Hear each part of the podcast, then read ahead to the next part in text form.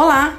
Está entrando no ar o episódio 2 do podcast Previdenciário para Leigos por doutora Débora Knucci. No podcast de hoje, eu resolvi sanar duas dúvidas muito comuns acerca da pensão por morte. Eu tenho certeza que você já se fez ou você já ouviu alguém que tem essa dúvida com relação a essas duas situações que eu irei passar aqui hoje no podcast. A primeira delas é a seguinte: viúvo ou viúva que recebe pensão por morte no INSS, se casar de novo, perde o direito a recebimento dessa pensão?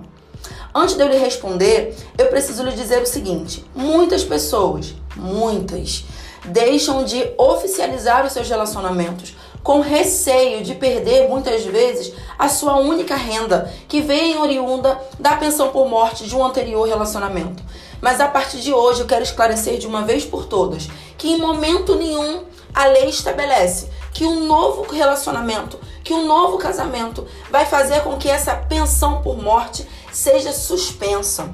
Então fique tranquilo que se você que é viúvo ou você que é viúva contrair um novo relacionamento, casar oficialmente, em momento nenhum há respaldo legislativo para que você perca o direito a recebimento dessa pensão por morte, ok?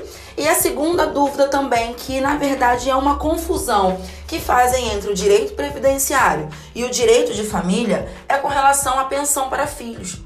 Por quê? No direito previdenciário gera a pensão por morte, no direito de família gera, gera a pensão alimentícia, mas existem algumas peculiaridades. Por exemplo, no direito de família, o genitor ou a genitora precisa pagar os alimentos até 18 anos.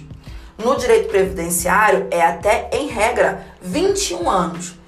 No direito de família, se for apresentado a declaração comprovando que o filho ou filha está ingressou no ensino superior, o pai ou a mãe terá que poderá, na verdade, né, ser prorrogado o direito da prestação alimentar até o final do curso ou até 24 anos. No entanto, as pessoas acreditam ainda que aqui no direito previdenciário, na pensão por morte para filhos, ocorre a mesma situação. Mas na verdade, não. Independente do filho maior de 21 anos, porque aqui no direito previdenciário o pagamento é até 21 anos, estar no ensino superior ou não, ele não fará jus a essa prorrogação. Não existe essa possibilidade na legislação previdenciária. A única hipótese de prorrogação da pensão por morte aqui no direito previdenciário é se o filho maior de 21 anos for inválido.